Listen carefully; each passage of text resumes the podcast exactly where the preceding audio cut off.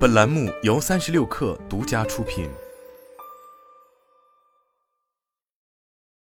本文来自《哈佛商业评论》。所有的事业都由选择组成，不过有时候，即使我们知道自己做出了正确的决定，也会对已经放弃的角色或职业道路心怀憧憬。这种对未选之路的纠结，会对我们有什么影响？对于在自己选择的事业上有一些内心冲突的员工，其他员工、管理者和组织可以怎样去帮助他们？为了探讨这些问题，我与同事杰森·科尔基特、埃琳·朗调查了各行各业、各个层级的三百多名美国员工和他们的同事。我们询问这些员工对目前工作的满意程度，想起自己原本可以选择的其他道路的频率，以及他们感到能在何种程度上决定自己的生活轨迹和塑造自己的工作。随后，我们询问他们的同事，这些员工是否经常参与合作行为，以及是否频繁出现回避工作的行为，如迟到或打扰他人。我们通过这些调查发现，许多员工花费大量时间为自己原本可以选择的其他职业道路而纠结，甚至做出决定几年后仍在纠结。事实上，我们的研究中只有百分之六的参与者表示从未想过或几乎没有想过其他道路，百分之二十一的参与者表示经常在想，甚至一直在想这些问题。他们是原本可能当兽医的社会工作者，原本会当画家的建筑师，考虑从事法律工作的教师。一位参与者说自己读博时与导师有一次不愉快的经历，之后就放弃当科学家，转而从事金融。虽然他对目前的工作很满意。但也经常想到自己在那份已经放弃的职业中可能获得的成就感。我经常想，假如我攻读生物化学或遗传学的博士学位会怎样？我对科学工作有天然的亲切感，在这些领域做得特别好。假如我成为基因工程师，就能站在科学发展的最前沿，可能改变全人类。也许我赚不了很多钱，但可能会因为工作的可能性而更有成就感。在我们的研究中，无论职业选择是出于对经济稳定的渴望、对成就感的追求，还是其他动机，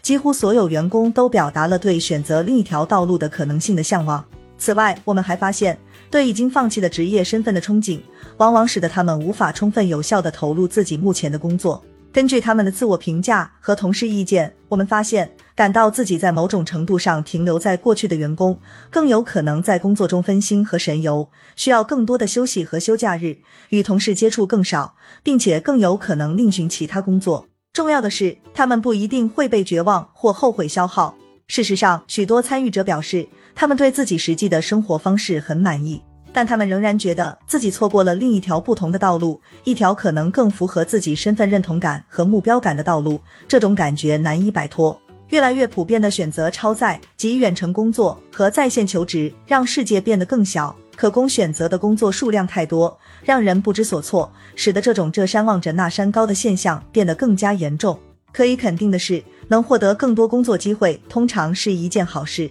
但选项太多，有时会让我们对最终的选择不太坚定。而社交媒体不断用我们错过的其他职业、地域和生活方式信息轰炸我们，只会让这种担心错过的效应更加严重。所幸我们的研究还发现，我们不必继续为对另一种可能性的渴望所困。具体来讲，我们确定了两个关键策略，帮助我们研究中的员工不再过度纠结于过去，避免反刍思考和不满，并持续关注将来。一、塑造你的工作形象。首先，我们发现进行工作形塑，也就是主动塑造自己的工作角色，让工作更有成就感的员工较少回避工作，而且更有可能帮助同事，即使依然对其他职业道路怀有憧憬也是如此。虽然不同的职位可能提供的灵活程度不同，但几乎总是有可能找到一些方法，把你的激情和兴趣更多的带入目前的角色。例如，一个曾经考虑过要当兽医的社会工作者，可以利用服务性的动物去帮助那些有创伤的人，